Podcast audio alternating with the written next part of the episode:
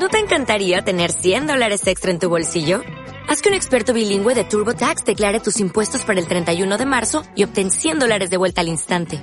Porque no importa cuáles hayan sido tus logros del año pasado, TurboTax hace que cuenten. Obtén 100 dólares de vuelta y tus impuestos con 100% de precisión. Solo con Intuit TurboTax. Debes declarar para el 31 de marzo. Crédito solo aplicable al costo de la presentación federal con TurboTax Full Service. Oferta sujeta a cambios o cancelación en cualquier momento. 10, 9, 8. We have ignition sequence has started. 6, 5, 4, 3, 2, 1, 0.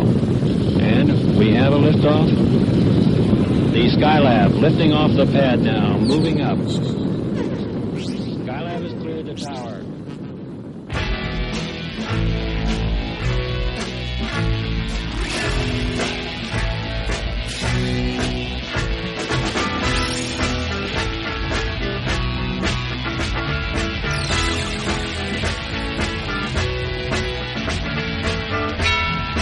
Venga, moderador. Buenas tardes, bienvenidos a Radio Skylab, tu radio mía.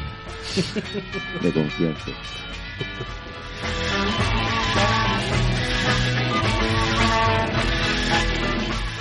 Bienvenidos a Radio Skylab, un podcast que de momento está indefinido, pero va a ir del espacio, de, la, de ciencia, de friquismo y demás cosas.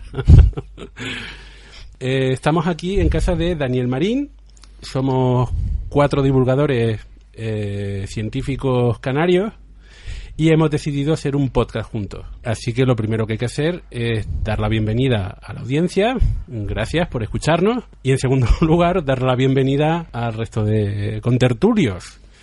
Eh, vamos a empezar por Daniel. Hola Daniel, Hola, ¿qué tal? ¿cuál es, cuál es tu blog? ¿Cuál es tu Twitter? ¿De, ¿Qué haces? Bueno, tengo un blog que se llama Eureka, que lo pueden encontrar en danielmarin.naucas.com. En Twitter estoy como Eureka Blog, todo junto. Y también tengo una página en Facebook que si uno pone Eureka o Daniel Marín, pues sale, sale ahí. Al otro lado tenemos a Víctor Manchado. Hola Víctor. Hola, ¿qué tal? Muy buenas tardes. Bien, eh, soy el editor del blog Pirulo Cósmico, que pueden encontrar en internet en pirulocósmico.com, al igual que también por Facebook buscan Pirulo Cósmico lo pueden encontrar y el Twitter mío es V Manchado, Y a hacer pirulo cósmico exactamente de qué va. sobre astronomía en general. Astronomía, un poquito de astronáutica y esa hierba. Y al lado de Víctor Manchado y al lado mío también tenemos a... em, Car- Como tengo dos nombres, Carlos Pazos en mi caso. Eh, sí, yo soy el editor de- del blog Mola Saber. Eh, mi blog en realidad va de una temática más general, más, di- más dirigida a un público, pues eso, general. Y me podéis encontrar en- tanto en molasaber.org como la cuenta de Twitter Mola Saber o el Facebook Mola Saber, fácil de, de encontrar. y yo soy Víctor Ruiz. eh, soy... Editaba hace muchos años muchos blogs. Uno de ellos, bueno, un sitio de astronomía era Infoastro. Y eh, me pueden encontrar en Twitter y en Facebook a través de el nick VR Ruiz. Y ya que nos hemos juntado, vamos a hablar sobre lo que nos, nos une, ¿no? Lo- la, divulgación, la pasión por la divulgación. Y quería hacer un recorrido para, para conocernos un poco entre todos. Entonces, Daniel, ¿cuándo te, te empezó a ti a interesar la, la ciencia y en concreto la, la divulgación? Eh, la divulgación yo creo que desde siempre. Ahora, eh, lanzarme a escribir un blog sobre astronomía y astronáutica hace eso, 11 años, una cosita así. Pero realmente no empecé a trabajar en serio en el blog hasta 2010, 2009, o sea, hace no tanto comparado con, con la fecha de apertura oficial del blog, porque al principio pues era un poquito un blog más, ¿no? Luego sí que me centré en temas de astronáutica y decidí escribir pues lo que a mí me gustaría leer, básicamente, que es lo que siempre digo, pero que es verdad, lo que a mí me gustaría leer sobre temas de astronáutica y que no lo encontraba en español, y a veces tampoco en inglés o en, o en otros idiomas. En tu caso estudiaste astrofísica, eh, te gustaba la astronomía. Cu- ¿Cuándo, cuándo sentiste la llamada de la astronomía? pequeño. Ah, bueno, la llamada, por supuesto, fue del profeta Carl Sagan cuando yo era muy pequeño viendo Cosmos. Esa fue la llamada. Ahí lo escuché, la voz muy fuerte, y desde, yo qué sé, tendría cinco o seis añitos, yo quería estudiar astronomía. Lo tenía muy claro. Eso fue el momento ahí clave. Y eh, aparte de hacer astrofísica, ahora eres docente. Mm. Eh, ¿Está unida tu pasión de la divulgación con tu pasión docente? ¿Hay una pasión docente? ¿Está Eh, relacionado o no? Sí, está relacionado, pero creo que son facetas distintas. Porque, a ver, eh, la divulgación uno intenta llegar a un público general, mientras que la docencia está llegando a un público determinado. Aparte que los contenidos, evidentemente, no los marcas tú. Los contenidos de la divulgación, sí. Tú divulgas lo que quieras, cuando quieras, dentro de unos límites. ¿no? La, la docencia tienes que seguir unos currículum y es completamente distinto. Entonces está relacionado porque, evidentemente, a mí me gusta enseñar, me gusta comunicar, pero son facetas distintas. Son facetas muy distintas. Eh, antes de estar con el blog, ¿hacías algo de divulgación? Mm, bueno, no, así como divulgación en, digamos, en serio, no. No, Eh, participé pues en charlas de astronomía que, que, que se daban, me acuerdo, en colegios que íbamos con la agrupación, incluso en, cuando estaba en astrofísica estudiando, eh, dimos bastantes charlas. a- es que estoy pensando a ver en aquellos en aquella época que ahora mismo es como el paleolítico, ¿no? Y bueno, eso, no nada en serio, básicamente charlas y, y reuniones así informales, ¿no? Básicamente. Y entonces, ¿en qué momento escuchas la llamada de la divulgación, en concreto del blog, ¿no? ¿En qué momento dices tú, necesito escribir? Eh, pues lo que te dije, eh, básicamente eso, que un- yo estaba acostumbrado a leer mucha mucha divulgación, muchos sitios, en, sobre todo en inglés, también en otros idiomas, en español y en otros, pero sobre todo en inglés, y veía que en español eh, había un hueco enorme de, de, esa, de esa información. Y empecé pues un poquito como un experimento, probando a ver si si me gustaba y luego vi que realmente me gusta me gustaba mucho y, me lo paso muy bien escribiendo sobre temas del espacio. Bueno, Víctor Manchado también tiene un blog de astronomía, pero a ti te gusta la astronomía de antes de mucho antes de- del blog. ¿Cuándo sentiste esa llamada por la astronomía? ¿Siempre te ha gustado o hubo un momento en el que te, te introdujiste en, en ese campo? Bueno, la verdad que es una buena pregunta. Yo- a mí, desde que tengo recuerdos, siempre me ha atraído la astronomía y el espacio. Recuerdo yo de, pequeñito, pues cualquier libro que, podía cazar sobre planetas y estrellas siempre me llamaba muchísimo la atención. Probablemente, al igual que a, Daniel, el lo que recuerdo más vividamente de mi infancia fue cuando vi por primera vez la serie Cosmos de Carl Sagan, que me dejó completamente fascinado. Y es quizás el recuerdo más vívido que tengo yo del- de que realmente me gustaba la, astronomía. Y cuando empecé a escribir el blog, pues fue en 2009, cuando, cuando comencé. Y fue un- una cosa curiosa porque nunca me había planteado escribir sobre astronomía.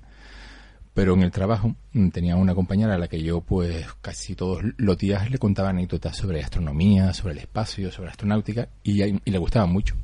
Y un día me, me preguntó que por qué no escribía un libro. Me parecía, quizás era un poquito pretencioso por mi parte escribir un libro, pero en ese momento empecé a decir contra. Un libro quizás sea excesivo, pero ¿y un blog? Eh, entonces esa curiosidad, digo, vamos a, intentarlo, a ver qué pasa. Y así fue como nació Pirulo Cósmico.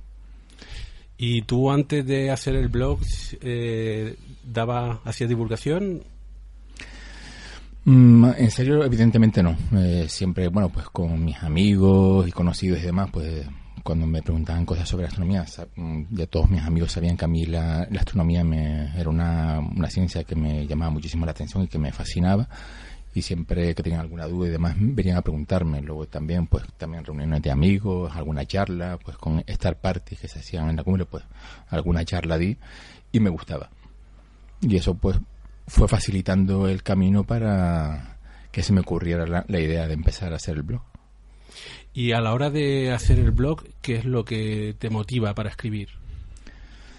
Sobre todo, compartir con la gente las maravillas del espacio. Hay muchísima gente que, que no sabe lo que se está perdiendo.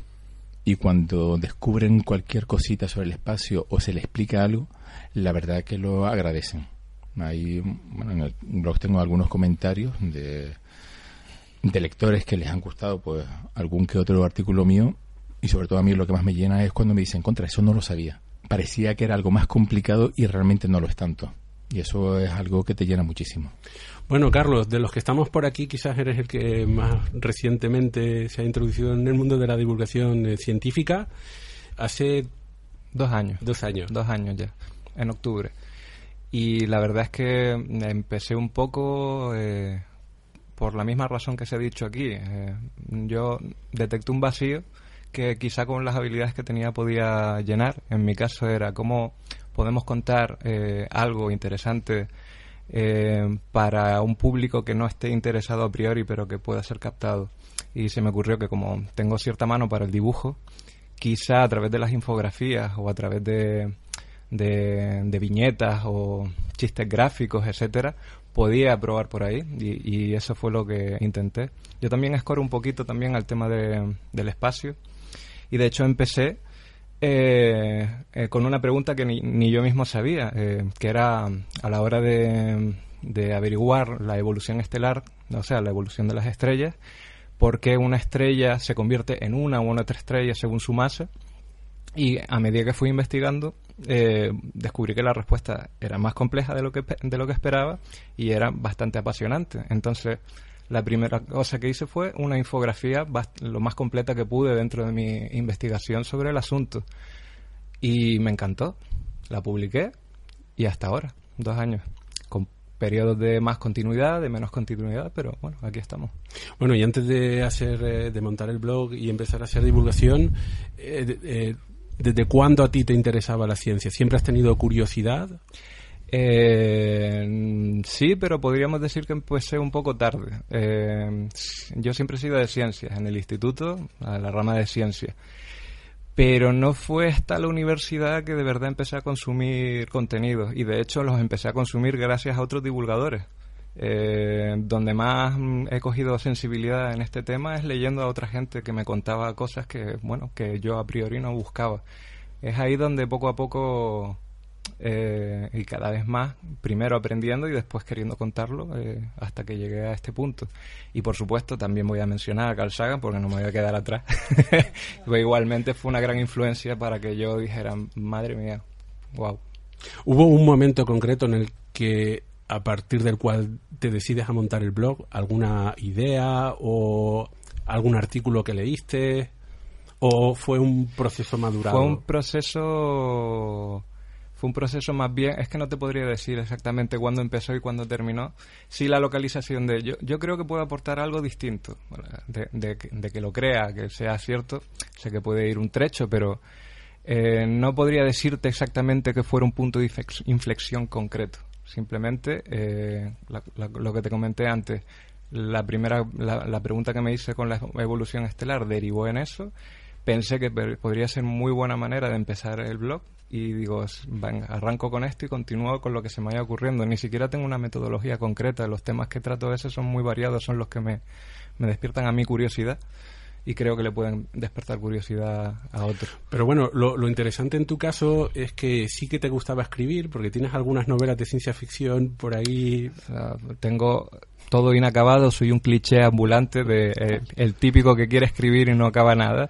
Vale, la ciencia ficción es cierto que es, es, probablemente una conexión muy fuerte a que me interese la ciencia, porque es verdad que eso lo he consumido desde, bueno, pues eso, ciencia ficción sí la he consumido de, prácticamente desde que me empecé a, leer el primer libro. Y sí, sí, debo reconocer que eso está ahí, probablemente acercándome también hasta este punto.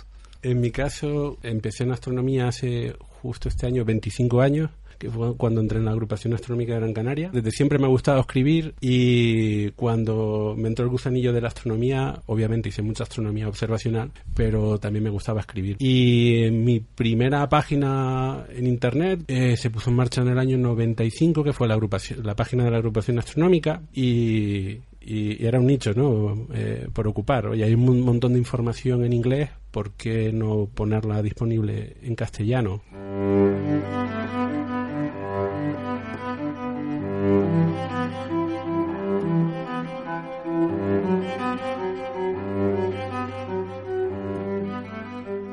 Cuando uno comienza el blog, eh, estamos experimentando durante un cierto tiempo hasta que encontramos nuestra voz. De hecho, Daniel, tú comenzaste el 9 de septiembre del 2004 y tu primera entrada dice que esto es una moda narcisista y autocontemplativa. Entonces, ¿cómo llegas desde esa moda eh, narcisista y autocontemplativa a un blog con un formato bastante definido como el que tienes ahora? ¿Cómo encontraste tu voz? Lo que tú dices, escribiendo, básicamente. O sea, vas escribiendo y después de muchos años eh, encuentras un estilo con el que te sientes cómodo y que notas que hay gente que le gusta y que hay gente que te sigue y que hay gente que, que participa y, y, bueno, eso básicamente con la experiencia escribiendo.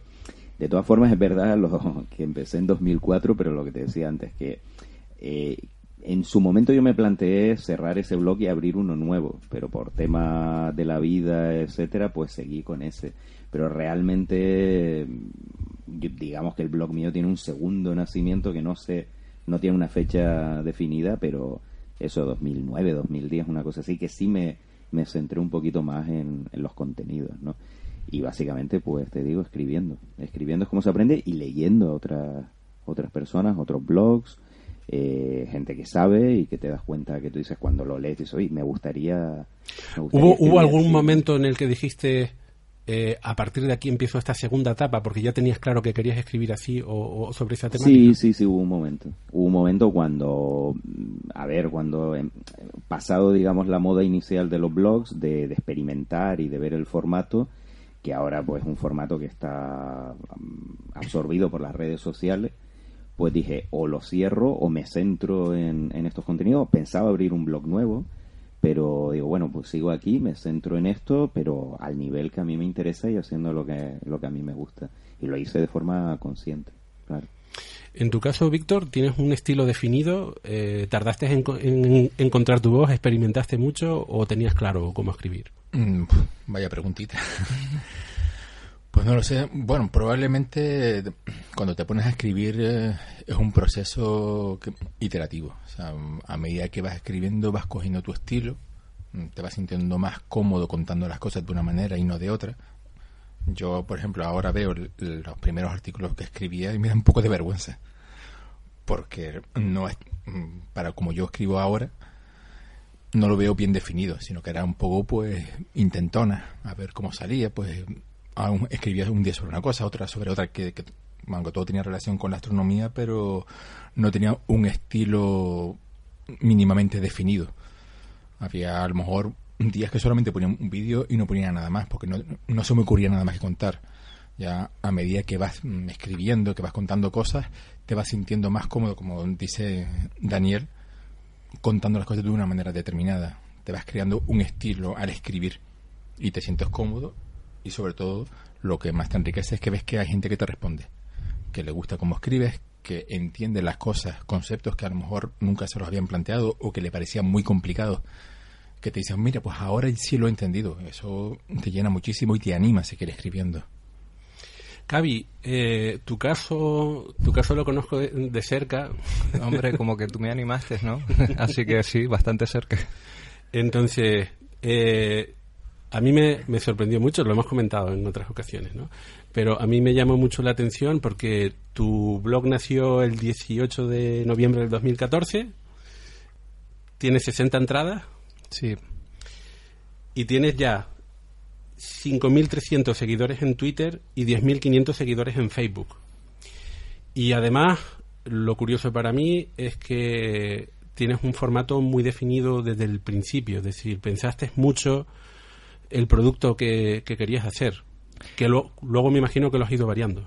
Sí, eh, a ver, yo también tuve suerte. Eh, para empezar, eh, Microsiervos tuvo la amabilidad de publicarme lo primero que hice, o sea, mejor entrada que esa no, no se me ocurre y después, eh, aunque más o menos tenía pensado lo que quería hacer, no sé, un, una imagen acompañada de un breve artículo, más o menos largo según la temática, si al principio se ve que mmm, todavía no tenía muy claro si iban a ser solo viñetas o si iba a ser una imagen o una traducción de otro artículo, probé cosas. Lo que se ha dicho un poco por aquí, al final, aunque lo tenía pensado, donde yo más cómodo me, me, me sentía. Y en cuanto a la voz del artículo, eso sí lo tuve más fácil porque como tú bien dijiste antes, ya había escrito yo por mi cuenta, aunque no lo había leído nadie, decidí seguir con la misma voz, eh, con la que ya me sentía cómodo. Esa. Yo sigo en proceso de descubrimiento, quizá más que todos los demás, porque acabo de empezar. De hecho, ahora me siento un poco perdido, lo, lo debo reconocer. Pero. Pero sí, el producto mola saber, que se podría decir así. Eh, las bases las apuntalé al principio, me desvié un poco, he vuelto y ahora probablemente quiero definir un par de cosas más si, si recupero un poco el proceso de continuidad que ciertamente he perdido estos últimos meses. Bueno, y lo que me llama la atención justamente es que aunque eres escritor, bueno, digamos, aunque te gustaba escribir ciencia ficción, etcétera, y das el salto a la divulgación, el, digamos, el fuerte de Mola Saber es la parte gráfica. Sí, porque probablemente eh, se, me, se conoce más el blog por, por la imagen. De hecho, mm, las lecturas son muchísimo menores de lo que se ha compartido en la imagen, pero porque eso ya lo sabía por formación. Eh, nos guste o no, en las redes sociales se comparte más lo inmediato que a lo mejor los tochos que no todo el público está dispuesto a leerse. Por eso quería que las viñetas fueran autocontenidas. Digo, bueno, en el caso de que no me lean el artículo, aunque lo vaya a ser igual, siempre me queda la, viñeta. Eso es lo que se ha compartido, eso es lo que se ha popularizado y, eso es lo que ha dado lugar a que las redes sociales hayan crecido pues a ese ritmo en estos dos años. Bueno, en mi caso, sigo de, de abuelete, en mi caso Eh, empecé haciendo divulgación en listas de correo electrónico. Infoastro eh, nace en el 97 como un spin-off de la, de la página de la agrupación astronómica y ya estaba claro, más o menos claro el formato que era noticias de astronomía.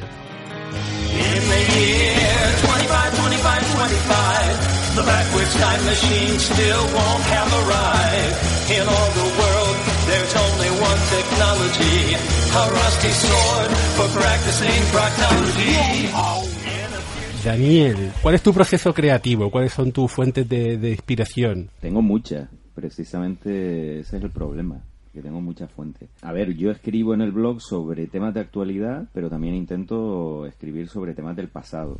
Entonces intento llegar a un equilibrio. No, no lo suelo conseguir, pero es lo que intento. Y el proceso creativo básicamente es escribir sobre aquello que me gusta.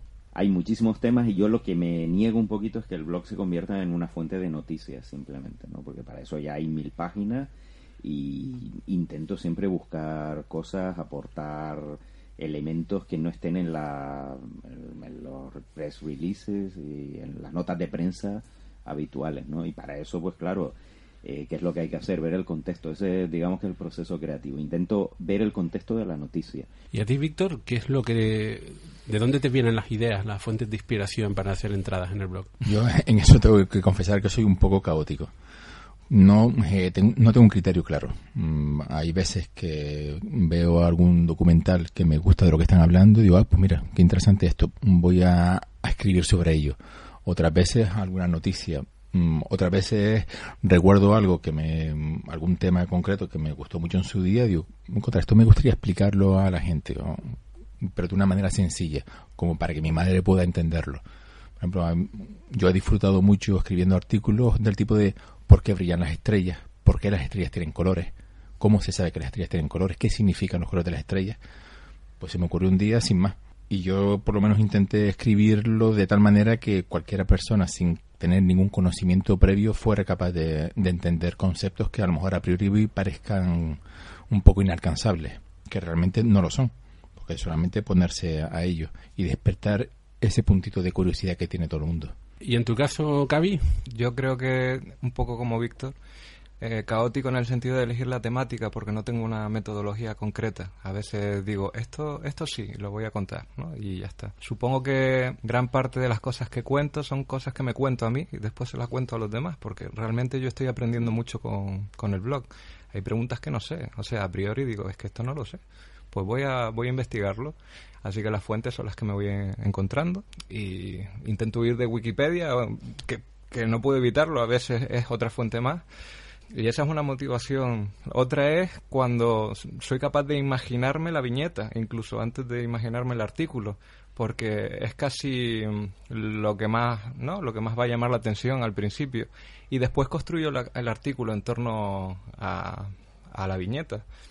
Así que en función del tema es diferente, es un poco como me lo voy me lo voy encontrando y de hecho eso es una de las cosas que me repito que debería eh, enfilar un poco mejor porque entiendo que la continuidad va mucho en la línea de, de, tener claro el camino que seguir y es precisamente cuando no lo tengo claro que me atasco y digo, ah, y lo, dejo reposar y entonces pasan días y, y, ya han pasado días en los que no he hecho nada. Es, eso, así que caótico. Ese, ese sería el camino que, sigo y que no debería. Una cosa que has dicho que, que a mí me pasa es eso, ¿no? Que empiezas a escribir algo sin saber muy bien a lo mejor eh, del trasfondo, del contexto de la noticia y aprendes, que eso es lo bonito también de, escribir un blog. Y luego también una cosa que, me ocurre mucho es que empiezo a escribir sobre algo y me doy cuenta que es mucho más complejo eh, para explicarlo en 500, en 1000 o en 2000 palabras y a lo mejor lo dejo porque no puedo abarcarlo. Yo he dejado muchísimos temas por tratar porque me doy cuenta que no, no puedo sintetizarlo. Yo tengo, tengo a medias infinitos artículos ahí sin acabar porque he dicho, todo lo que yo cuento aquí es indigno. creo que, eso nos pasa a todos porque yo también tengo ahí pues fácil dos docenas de artículos a medio escribir porque no me he atrevido a seguir más allá. Además que si no lo entiendes, ¿cómo pretendes contarlo bien? Y si metes la pata, porque no es un área a lo mejor que domines. Recuerdo uno que intenté sobre evolución de lo que yo creía que era la evolución y ya pensaba que estaba bien a, lo que fui descubriendo y en esto me ayudó aquí Víctor. Eh, nada que ver, nada que ver. O sea, mm, de repente la idea era mucho más compleja, mucho más rica, mucho más complicada y digo, no, no, mm, voy a dejarlo a una primera parte y cuando me sienta más cómodo a lo mejor más adelante y ahí se quedó, a lo mejor más adelante. Eh, hay algo que a mí me parece muy interesante del campo, además al que te, dedicas tú profesionalmente, eh, la parte de diseño, ¿no? Porque hay, hay algo que se, quizás se obvia mucho, mm, quizás más al comienzo que ahora en los blogs, que es el tema del diseño, ¿no?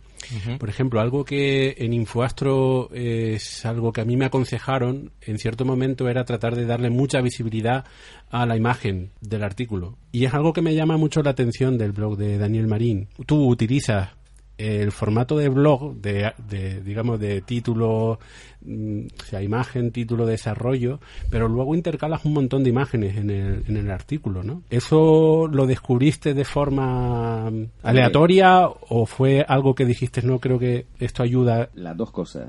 bueno, aleatorio no, pero sí que descubrí, por un lado, de, por el feedback de la gente que le gustan las imágenes, y porque a mí me gustan, básicamente, porque al explicar un determinado concepto con, con imágenes, es verdad que a veces me puedo pasar y pongo quizás demasiadas imágenes, pero entiendo que eso llega, llega más. Yo soy lector tuyo desde hace tiempo y las imágenes acompañan muchísimo. De hecho, rompen el texto, amenizan y continúan. O sea, todo un acierto el hecho de poner imágenes, eh, suponen que son imágenes de otro. Eh, y eh, antes no tenía nada de cuidado a la hora de poner el autor o la fuente. Ahí he sido educado, en plan, ¿cómo se te va a ocurrir no, no respetar la obra de otro? Y yo, pues claro, es verdad, tiene razón, ¿no? Si a mí me fastidiaría también que no, que no me mencionaran. Entonces decidí que las imágenes que pondría serían mías, en el sentido en que así por lo menos... Eh, salvo que tenga clara la fuente y tenga mucho que ver con el artículo, entonces la cojo y la pongo y lo, menciono, era más fácil para mí generar la imagen, controlarlo todo, controlar todo el proceso. Por eso, y con relación a lo que dijiste del diseño y a lo que hablamos antes de, que tenía claras las bases, fue un poco pensando mm, por de formación eh, académica, ¿no? Por lo que me habían enseñado. Un diseño sencillo, eh, y fácil va a ser mucho más eh, atractivo al ojo y a la atención de los demás, entonces me voy a limitar a una imagen y a un texto no muy largo. He, tratado de respetar eso siempre. Y así se ha quedado hasta ahora, em, pero porque sé que funciona, o sea, porque sé que funciona porque me lo enseñaron así. Vamos. Ahora que lo dices, una cosa que, que a mí me ha pasado, fíjate tú hasta dónde llega el tema de la imagen, que no, le, no lo había pensado en profundidad es que yo he llegado a no publicar determinadas entradas porque no tengo una imagen clara para ilustrar un concepto. Por ejemplo, a ver, tiene que ser algo muy concreto, ¿no? Pero eh, yo que sé, un proyecto de satélite espía ruso, por decir algo, ¿no? Como no tengo una imagen sobre eso, mm, digo, bueno, lo voy a dejar, lo voy a dejar aparcado y ya si eso lo publicaré. Y a lo mejor no lo he publicado, porque no tengo una imagen clara. Es complicado encontrar imágenes de Eh, espía. Pero, pero no la publicas porque sabes que nadie te va a leer o porque... No porque, a ver, eh, no me ha pasado mucho, pero sí me ha pasado una o dos veces, porque creo que sin la imagen eh, es un poco especulativo todo, ¿no? No sé, eh, no te puedo dar ejemplos concretos ahora porque han sido muchos años y, en- y ha sido en un par de ocasiones, pero sí que me he llegado, digamos, como autocensurar, decir, bueno, mejor lo publico, lo, lo publico más adelante y luego al final no lo terminas publicando, que esa es otra que ocurre mucho con el proceso creativo, que yo empiezo muchas, muchos artículos y luego si digamos que los dejo enfriar, luego no los publico, tengo que pillarlo sobre la marcha, Te- tengo que tener ganas. Si, En caliente. Sí, sí, porque a lo mejor digo, sí, le voy a dedicar más tiempo y lo voy a publicar a lo mejor dentro de dos o tres semanas. Y sí, puedes tener un artículo mucho mejor, pero lo vas dejando tanto tiempo que luego no tienes ganas. Y como al final, evidentemente, esto es un hobby, no es un trabajo a tiempo completo, no hay una obligación, no lo estoy haciendo con gusto, así que no lo publico. ¿Qué estrategias siguen para eh, tener una audiencia potente?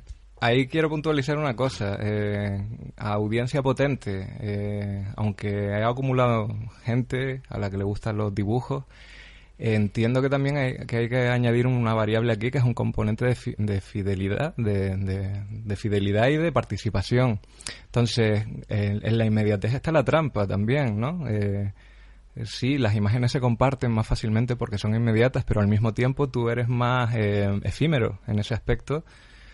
Eh, mm, ahí estoy todavía aprendiendo eh, cómo, eh, cómo interactuar con el público, cómo conectar con él. Yo eso no lo sé. O sea, yo, yo ahí estoy nadando en aguas nuevas y en ese aspecto creo que me falta mucho por, por aprender. Con relación a, a lo otro, yo también estoy sorprendido que esto haya funcionado tan bien, entonces no sé responderte bien a, a la pregunta que me has hecho. Tu página de Facebook es muy potente. eh, con respecto incluso a, Twitter, que también tiene bastantes seguidores, y me imagino que incluso es más potente que el blog. Eh, sí, sí, Facebook es lo más potente. De hecho, eh, el blog ha cobrado un papel secundario, curiosamente, porque mm, eh, el blog es el portal de los artículos, ¿no? Y me he, me he debatido conmigo mismo hasta qué punto tengo que dedicarle tiempo a la imagen o hasta qué punto tengo que dedicarle- tiempo a lo escrito, ¿no? Sobre todo porque esto también se, se acaba definiendo solo, ¿no? Por la inercia de, no solo de lo, que, de lo que hago yo, sino de lo que espera la gente. Entonces, sí, te diría que el orden de potencia está en Facebook, por su naturaleza como red social también, que Twitter es más volátil, más, más rápida. A Twitter la pongo a la segunda porque el trato es muy cercano, y luego el blog está ahí siempre como un ancla, ¿no? Como unos cimientos que siempre estarán ahí para, pues para volver a empezar si hace falta, si me siento perdido. Entonces, eh, Facebook es la red social perfecta para mí porque se trata de compartir, se trata de compartir una imagen, que es lo que, que es lo que estoy haciendo yo ahí, ya sea un chiste o ya sea algo más. Daniel, ¿tú crees que la frecuencia o la extensión de los artículos, que lo hablamos antes un poquito, son, son indispensables? Yo creo que sí. Lo más importante para estar bien situado ahora mismo en Internet, yo creo que es la frecuencia, pero también calidad. Las dos cosas. Desgraciadamente, creo que más frecuencia que calidad. Y se ve por la- las noticias que uno le llegan por las redes sociales que muchas veces no tienen ninguna calidad. Pero bueno, eh, como eso, nosotros no somos una agencia de noticias, pues intentamos que lo que se publica tenga algo de calidad y que esté trabajado. Y con respecto a lo que comentaba Gaby antes, eh, yo he experimentado también bastante a mi manera. Claro, el tema audiovisual ahí es otro asunto completamente distinto. Y te das cuenta que la gente te, te sorprende, ¿no? Porque te responde con cosas muy extrañas. O sea, sobre todo en lo que es el compartir en las redes sociales, por ejemplo, Meneame, el, el agregador de noticias famoso. Entonces, eh, digamos que yo he experimentado, entre comillas, a ver cómo puedes un tema que en principio es muy árido y te das cuenta que, que enseguida con simplemente con un título espectacular o con un par de imágenes logra esa noticia tener un alcance muchísimo mayor que de, que de otra forma en Meneame y también en Twitter o Facebook, ¿no? Pero sobre todo, donde más experimentado, digamos, en Meneame, ¿no? Para bien y para mal. Bueno, hay, hay algo que hemos comentado también en algunas ocasiones con otros blogueros, la gente de Naucas, por ejemplo, es el tema de los titulares, ¿no? Eh, eso lo, bueno, de hecho lo comentamos en el Star Wars cuando fuimos por allí. Eh, que los titulares, eh, igual que las imágenes, a veces son mucho más importantes que el artículo, que de hecho es tan importante que en Facebook es todo. Eh, también los titulares en Meneame, por ejemplo, o en otros lugares, eh, lo es todo, más que, más que el artículo. Un buen titular te vende el artículo. Sí, eso yo también lo, he experimentado en primera persona. De hecho, en el blog, los artículos que más visitas han tenido normalmente suelen ser con los titulares más llamativos. Yo a lo mejor tengo artículos que me han dejado más, más satisfecho por el contenido, pero como el, el título no engancha a la gente, han tenido muchísimas menos visitas. Aunque personalmente, claro, uno siempre es el padre de, la criatura, es cualquier cosa menos objetivo. A mí me gustan más artículos que a lo mejor han tenido 100 visitas, 200 visitas, 300. Y sin embargo, un artículo que no me ha gustado tanto, porque no le veo que, que, tenga ese puntito de más que, ah, que de vez en cuando me gusta ponerle. Sin embargo, tiene miles de visitas. El que aprende a predecir eso es el rey. Lo digo yo desde ya. nunca, nunca sabe que lo que va, nunca se sabe, de verdad que. De todas formas, con los titulares no creo que sea algo necesariamente malo. Yo antes lo veía como algo muy negativo el tema de un titular sensacionalista. Y hay que tener en cuenta también que vivimos rodeados de tanta información, de tanto ruido, que de vez en cuando pues intentar llamar la atención no es necesariamente malo. Yo creo que el límite evidentemente que, que sí se puede decir que sensacionalismo es mentir. O sea, cuando estás mintiendo, cuando dice eh, en ciencia, ¿no? Eh, se ha descubierto el mamífero más grande y no es el más grande, estás mintiendo. Entonces, ese es el límite. Pero si es un titular atractivo, aunque sea, llame a, llámalo sensacionalista si quieres, o sea llamativo, no me parece necesariamente malo. Claro, si todos los titulares son así, llega un momento de, inflación de sensacionalismo mm. y que hay sitios web que son así y te saturan, evidentemente. Pero que uno en, el blog o a nivel particular tenga algunos eh, titulares así no me parece mal.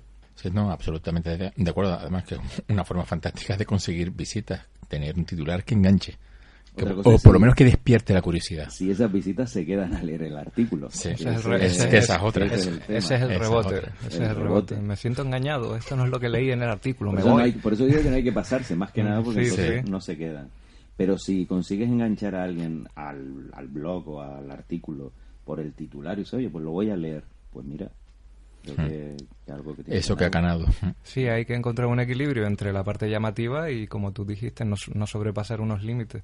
Lo que yo me pregunto a veces es cómo compites con tanta eh, bombo y platillo, con tanto bombo y platillo, que sobre todo para llegar al público eh, al que a mí me interesa, por ejemplo, que llegue, que es el, el general, el que, el que yo quiero que se, que se interese, ¿no? Eh, hay que reconocer que la gente se queda a veces solo leyendo el titular y pasa a otra cosa, ¿no? ¿Cómo compites contra esos titulares? Son mentiras, puede que sea puede que estén mejor o peor hilados, pero son más llamativos, entonces te quedas como, vaya, esto es un hándicap. Es un hándicap y solo se puede pelear, pues supongo que con calidad al final, ¿no? Que, que, esas otras. Yo creo que sí, porque desgraciadamente creo que ahora mismo no podemos competir. O sea, no podemos competir con sitios como Gizmodo, Sataka, que están sacando todos los días 20.000 noticias. Algunas están muy bien, otras son una porquería absoluta, las cosas como son.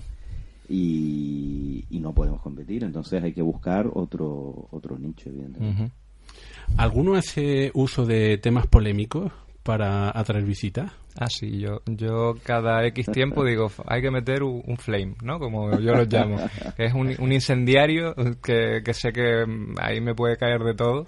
Pero, pero es que funciona, ¿eh? eh sí, funciona. Sí funciona. Este, tienes ahí a lo mejor un... Sobre todo cuando estaba más activo, hace, hace ya bastantes meses. Tienes ahí una línea de artículos, mm, bueno, este tema, este lo otro, y, y ahora el flame. Se activa la cosa y después vuelves otra vez a, a, lo, a lo normal. Entonces sí, yo en mi caso lo, he hecho conscientemente e inconscientemente también. Yo conscientemente no, pero es que se montan flames solos en el Sí, a veces. en los comentarios la gente se vuelve loca eh, a veces, eh, totalmente de forma autónoma. O sea, yo no tengo que hacer nada, entonces yo ya ni me preocupo. Yo sé que si voy a tocar determinados temas, ya ahí se va a generar una masa crítica de comentarios y a la gente va a acabar con Hitler, Stalin y yo qué sé, cosas así. esos son los experimentos de los que hablaba antes, en plan, venga, voy a meter aquí este tema que sé que es polémico, a ver qué pasa, cómo reacciona la gente y por qué. Eh, yo es que ahora mismo yo reconozco que me autocensuro hasta cierto punto, que es algo malo, evidentemente yo sé que si toco un tema polémico en el blog, determinados temas, bueno, aquello puede ser terrible, ¿no? Tendría que, cerrar los comentarios o algo así. Entonces, es negativo. ¿Qué les motiva para seguir escribiendo? ¿El tener comentarios o...? Bueno, en mi caso los comentarios son muy importantes. O sea, no es lo único que me motiva para escribir el blog, porque, porque no y menos en los tiempos que corren, que en cualquier red social tú puedes tener otro feedback y con gente más cercana, pero sí que creo que hay comentarios eh, interesantes y que aportan bastante al artículo que yo pueda escribir, o a veces se generan debates que no tienen nada que ver, pero también son interesantes, y otras veces se generan debates que no tienen nada que ver y no son interesantes, pero bueno, digamos que los comentarios son una dinámica casi independiente al blog y me parece bien, y claro, tiene su contrapartida, que es el tema de moderar trolls y cosas así, pero bueno, a mí por ahora me suman. Entiendo que hay determinados medios y en determinadas circunstancias que te pueden restar. No sé, en YouTube, los comentarios de YouTube normalmente, eh, o de los periódicos, ¿no? La cosa más horrorosa que puede existir. Yo eso lo cerraría directamente, pero bueno. Mis comentarios caen en Facebook, en el blog, me hacen ilusión, lo que sea. y en Facebook es un, eh, generalmente eh, o agradecimientos, lo cual sienta muy bien, o verdaderos facepalm, ahí, que, que dices tú, no sé ni cómo responderte, no, voy a decir nada. no sé, no sé, lo cerraría, mm, no, no, en el fondo aprendes de ello, ¿no? Es un feedback buenísimo. A veces eh, tienes que evitar que las críticas destructivas no te destruyan y absorber las críticas constructivas como lo que son para mejorar tú. Supongo que no se van a poder evitar a, a largo plazo. Creo que una habilidad estupenda para llevar un blog es realmente establecer una línea de separación. También a lo mejor es muy fácil para mí porque yo trolls he tenido poquitos y, muy tímidos, ¿no? Entonces no son, no son verdaderos... Vamos a trolear a partir de ahora. Sí, me va a saber es que sois vosotros. Pero... Vas a abrir la caja de Pandora. Te vas a enterar. Me voy a enterar. Madre mía. no, pero yo entiendo lo que dice Víctor, porque a mí me han logrado desmoralizar en ocasiones. O sea, cuando no es tu trabajo, o sea, cuando realmente eh, no estás cobrando por lo que haces y aunque estuvieras cobrando también te puedes moralizar, pero es otro tema distinto, ¿no? Porque tienes que apechugar con lo que hay. Eh, cuando esto no deja de ser una afición, o llámalo como quiera, eh, un troleo constante, porque yo doy fe de que hay gente, digamos, que roza la psicopatía por ahí suelta comentando en internet. Entonces, ese tipo de troleo, digamos, troleo extremo, que yo lo he sufrido y lo sufro, eh, te puedes moralizar, ¿verdad? Que llegas a un punto que tú dices, bueno, ya me da igual. Pero ah, claro, depende del día que uno tenga, no, no siempre uno está con fuerza o según el momento por lo que estés pasando en ese momento en tu vida y te puede afectar. Claro, claro. En, en, tu caso, además, Daniel, lo que ocurre es que probablemente sean eh, descalificativos personales, cosas que yo afortunadamente nunca sufrí en barra punto, pero sí que eran, eh, los comentarios que recibían era eh, comentarios completamente fuera de, tema. Eh, por ejemplo, Yo tomo las dos cosas. Pero bueno, te digo, tampoco me gusta centrarme en lo negativo, porque es verdad que la mayor parte de comentarios son positivos o como mínimo neutros. Entonces, el, el, troleo no deja de ser algo mínimo y hay que verlo en contexto. Claro, si solo tienes troll y comentarios negativos, entiendo que eso ya es un tema completamente distinto. En mi caso, como es una minoría, pues lo pongo en contexto y, bueno, el resto de comentarios digamos que me anima y eso es lo importante. De todas formas, Carlos, creo que sí existen herramientas nuevas que tienen una parte positiva y, otras negativas, igual que el propio anonimato, que es parte del problema, que sí que anima a la gente a escribir. Yo personalmente me siento muy a gusto en Facebook en el sentido de que sé exactamente las personas que a las que estoy llegando. No solamente cuánto, que ya me importa un poco menos, sino a quiénes Eh, y en Facebook yo sí veo que los comentarios en general suelen ser bastante más civilizados porque no son anónimos.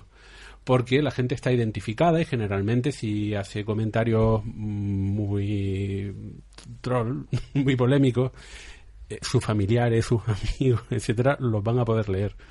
Y esa exposición mala exposición, al final pasa una factura personal. Aparte de los trolls, eh, hay que diferenciar troll de críticas negativas, incluso críticas destructivas. Yo he llegado incluso a aprender de críticas malas, de críticas destructivas, en el sentido de, digo, ah, pues mira, tienen razón. O sea, no en la forma, porque no, como te lo dicen, por supuesto que no. Pero sí que es verdad que algunas cosas que, te, que me han dicho, digo, ah, pues mira, ahí tiene, tiene algo de razón. Otra cosa es que yo lo solucione o no, porque lo que comentábamos antes, a lo mejor no puedo pero mm, hay que saber leer entre líneas porque a veces uno, uno aprende.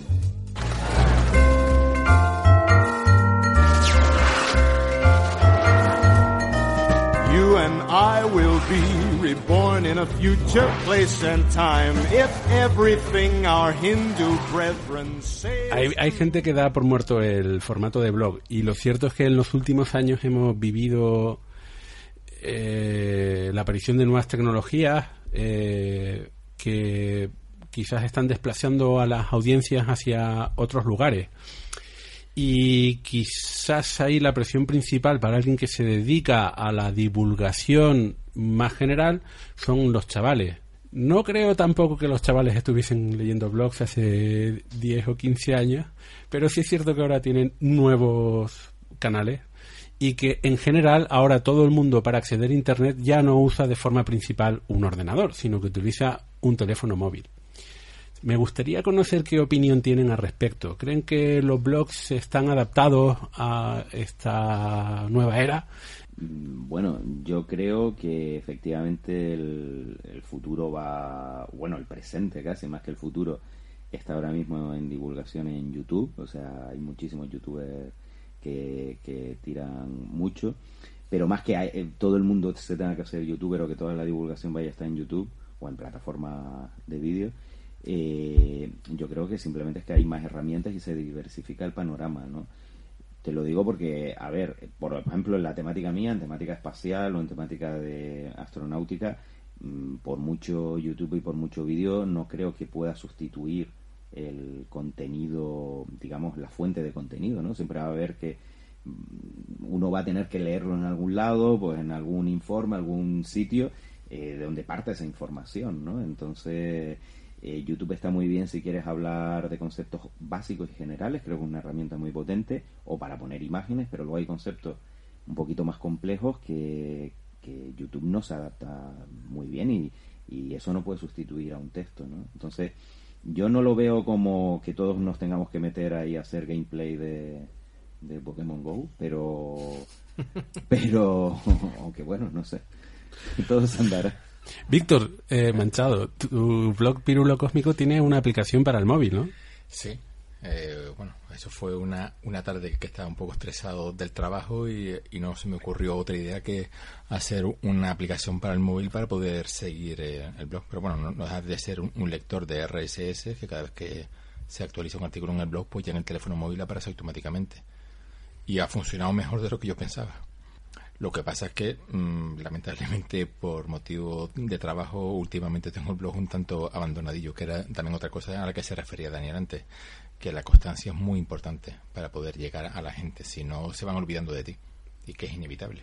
Y claro, constancia igual a tiempo dedicado y tiempo dedicado igual a tiempo quitado en otros lados. Y con relación al futuro de la divulgación o al presente, tal y como yo lo entiendo, parece incluso que, que hace falta tener una serie de, de habilidades de, de comunicación a la hora de generar vídeos, a la hora de generar tu, contenido audiovisual. Mm, casi hay que formarse en eso para empezar a ser alguien con, voz y voto en, Internet. Entonces eh, se crea como una especie de, de, brecha ¿no? entre los que saben hacerlo y los que no saben. Y, no, y los que no saben hacerlo pueden ser los mejores divulgadores del, del mundo, pero como no saben hacerlo, y esto sí, ellos tienen la, mayor posibilidad de llegar al público general. Entonces entiendo que el futuro de la divulgación está un poco en por lo menos formarse de manera básica en tener capacidad de generar tus propios eh, contenidos de audio, de vídeo, en formatos más actuales. A ver, eh, a ver si te entiendo. ¿Le estás diciendo a Daniel Marín que tiene que aprender a dibujar? No, estoy no, no, no, lo que lo que estoy diciendo para hacer dibujo No, no, para nada, lo que, estoy, lo que estoy diciendo es que el que sepa dibujar, hacer vídeos eh, con el formato correcto o hacer o ser presentador, saber ponerse delante de una cámara, tener dicción, saber hablar, tiene una ventaja con relación al que no lo sabe. Y esa ventaja eh, la explota y lo estamos viendo, entonces al final se va a seguir creando una separación y, esto para a la hora de llegar al público más amplio, ¿no? Porque luego siempre estará el especializado que buscará, como hemos dicho, los textos, buscará pues esa calidad que, a lo mejor no va a encontrar en ninguno de esos otros formatos. Entonces, pero sí, eh, es una ventaja y realmente es una ventaja que si de verdad quieres ser el, el divulgador más increíble o te lo hace alguien, ¿no? En que cuyo también, que también es una posibilidad eh, juntarte con gente de varias de hecho esa probablemente sea la, la salida más sostenible para, para para gente como pues como nosotros. Aliarte con alguien que sabe hacer de vídeo aliarte con alguien que sabe hacer imágenes tú colocas tu parte también y va a ser casi cosa de un equipo. Eh, así lo entiendo yo. O eres un hombre orquesta y sabes hacerlo todo. también los hay. Los hay, pero bastante difícil. Salvo que se dediquen profesionalmente. Eso es. Claro, Digo imposible eh, como aficionado. De todas formas, eh, me interesa un comentario que hicieron antes, que creo que lo hiciste tú, Víctor,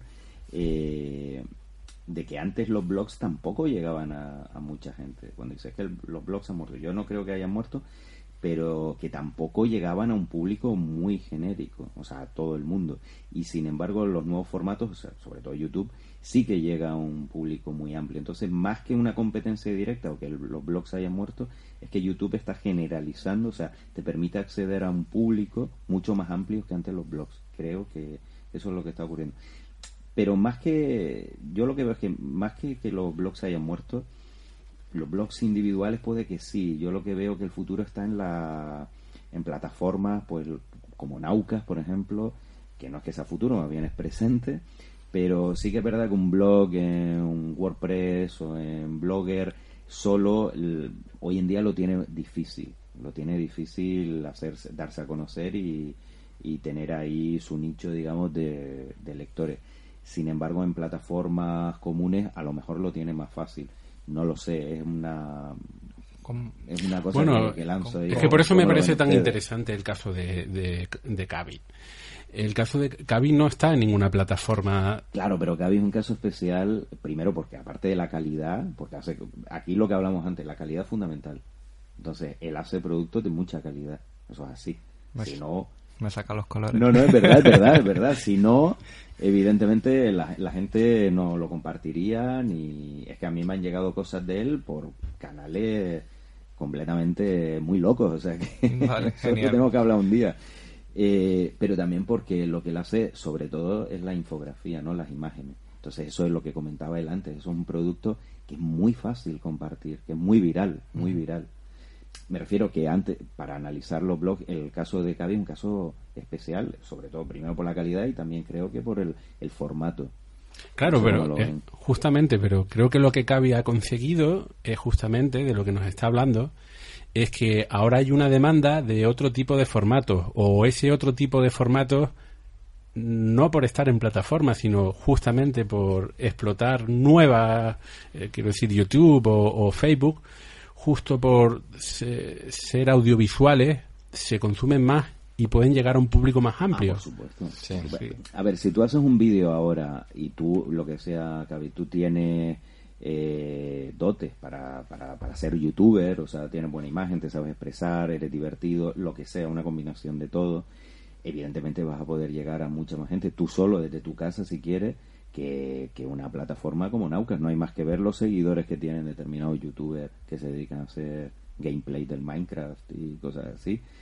Pero claro, eso es que ya viene en el, en el formato. A lo mejor desde que empiezas a hablar de ciencia ya, bueno, a lo mejor no, ya sabemos que se reduce la, la audiencia que vas a tener porque los youtubers científicos no tienen tantos seguidores como los que hacen los gameplay del Minecraft eh, pero bueno, es que yo creo que es un segmento distinto, no lo sé. Yo no veo que todo el mundo tenga que ir a, a YouTube, aunque evidentemente lo que comentaba él es un hándicap si uno no, no está preparado para ese mundo.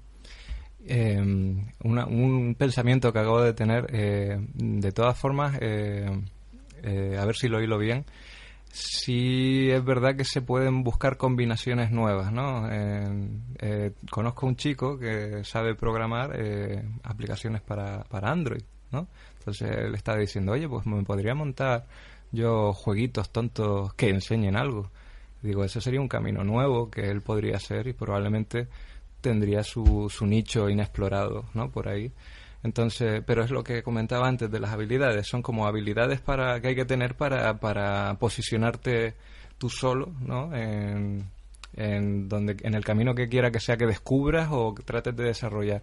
Y después lo que decía Daniel, eh, las comunidades de, de blogs sí se pueden ayudar las unas a las otras, porque al final esto se trata también de, hombre, eh, respeto su trabajo, eh, yo tengo el mío, le doy visibilidad, él me ayuda a mí, nos ayudamos todos y entre todos eh, sacamos una comunidad entera, que en este caso sería de divulgativa o de ciencia, adelante. Puede que por ahí, yo, yo esta, la analogía la hago como que los blogs son el vinilo y, YouTube y todo esto son Spotify.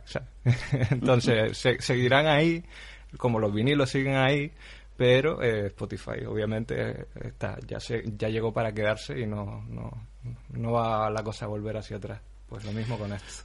En cuestión de nuevas plataformas tuve hace unos años una experiencia súper interesante que fue el desarrollo de dos aplicaciones para el iPad. Uno fue para la Agencia Espacial Europea para la ellos llevan la parte del Hubble aquí en Europa. Y entonces fue una aplicación para acceder a la imágenes destacadas del, del Hubble, mm, por la Oficina Europea del Hubble. Y esa fue un bombazo en la, en la, en la Apple Store. Eh, llegó a cientos de miles de personas. Y los comentarios son bastante positivos. Es una, bueno, eso es un formato. las, las, tabletas en aquel momento estaban despegando, era un sitio inexplorado, había que ver qué, qué tipo de contenidos se iban a ofertar por ahí podían tener mayor o, menor éxito y en el caso de la fotografía de, del Hubble sentó bastante bien. Y la otra fue una aplicación para la misma gente pero para eh, el Observatorio Austral Europeo para el portal del universo. Ellos tienen una página web donde hacen una selección de noticias eh, y era una aplicación también en el que podías acceder a esas noticias en formato de tableta. Y bueno también tuvo cierto éxito, no tanto como la del Hubble. Hay que también tener en cuenta un poco la, la, tendencia que usa la gente a la hora de conectarse a Internet.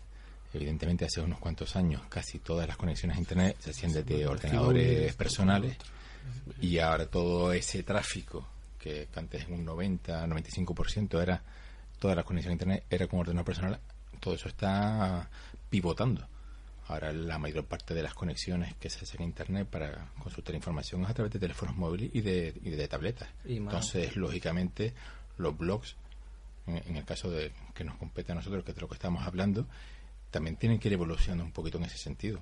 También fue una de las razones por la que me dio por hacer una aplicación para el teléfono móvil, viendo que cada vez más gente usa el teléfono móvil para eh, estar informado de las cosas que le interesan. Digo, contra, pues una aplicación para el teléfono móvil para seguir un blog, te facilita llegar a más gente. Porque es más fácil que te lean por ahí a que te lean con el ordenador. Y por eso los podcasts vuelven a estar de moda. Efectivamente. Porque ahora, claro, todo el mundo tiene móvil con acceso a Internet y no siempre eh, puedes estar viendo YouTube, sobre todo si estás conduciendo o haciendo running. Eh, no puedes estar con YouTube porque te pegan un tortazo.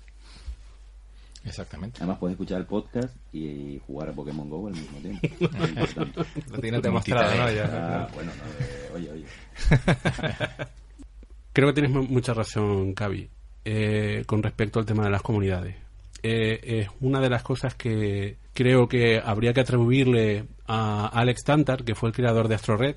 AstroRed fue la primera gran comunidad de divulgación en español dedicada a la astronomía en especial eh, yo colaboré en lo que pude, InfoAstro fue parte de AstroRed, Astronomía Digital, la revista fue también parte de, AstroRed en su momento. Eh, los foros fueron los primeros, uno de los primeros foros masivos también, con decenas de, miles de, participantes. Y para mí lo que me descubrió Alex era la importancia de la comunidad, cosa que estamos hablando de finales de los 90, cosa que siempre he intentado luego aplicar en otros lugares, y incluido en los blogs. Eh, Blogalia nace como una comunidad de blogs, no como un blog, sino como una comunidad de blogs, porque la, la, la importancia de, de, la, de la comunidad a la hora de no solo retroalimentarte a ti, sino de motivar a otros, ¿no? Eh, eh, eh, comunicar, ¿no? También para, para conocer a gente. Creo que esa es una de las claves de Internet. Internet, nosotros que estamos aquí, mmm, nos hemos conocido en, en, directo, ¿no? En, en, vivo, en directo, en persona. Pero nos seguimos principalmente por, por Internet. Y creo que algo que permite Internet es justamente conectarnos con personas que están lejos en el espacio, pero están muy cerca en la, en la pasión, en lo que nos interesa. Y algo que muy bueno que tiene Naucas, algo muy, muy bueno que tiene hablando de ciencia, algo muy bueno que tiene incluso Twitter, eh, es conectarnos con todas esas personas con las que realmente compartimos la, la pasión de la ciencia y vivir diariamente con ellos, ¿no? La sensación eh, de pertenencia. Claro. La, la, empatía por un mismo tema eh, y, y, y, la sí la pertenencia a una comunidad que al final somos somos monosociables no incluso aunque sean las redes sociales sí claro claro yo por lo menos yo y eso que como tú dijiste voy por, por voy yo solo con este proyecto pero porque es personal y porque es que no me atrevo a comprometerme ahora por, por, por, por las cosas que tengo yo con la vida pero veo claro que realmente la comunidad sería lo más potente. Sí. Y lo que comentabas de los foros, los foros un buen ejemplo. Todavía a día de hoy hay foros, uh -huh. están de capa caída, pero hay foros. O sea, si los blogs están muertos, los foros ya deberían estar remuertos. Sin embargo, ya están. O sea, yo creo que hay, hay nicho para todos, ¿no? Hay espacio para todos. Lo que pasa es que evidentemente la tendencia está clara. Incluso los youtubers se, se, se crean, se unen, en, se, claro. unen en comunidad. Y se refuerzan, se, se refuerzan, exacto. Es que es lo... solo, eh, solo decía la bola de cristal, ¿no? No, solo es más complicado. Y acompañados más divertidos. Solo no puede con amigos, sí, ¿no? Entonces, podemos concluir que a diferencia de lo que opinaba Daniel Marín en el 2004, los blogs no son una moda pasajera no. y autocontemplativa. Como en muchas cosas me equivoqué, por suerte.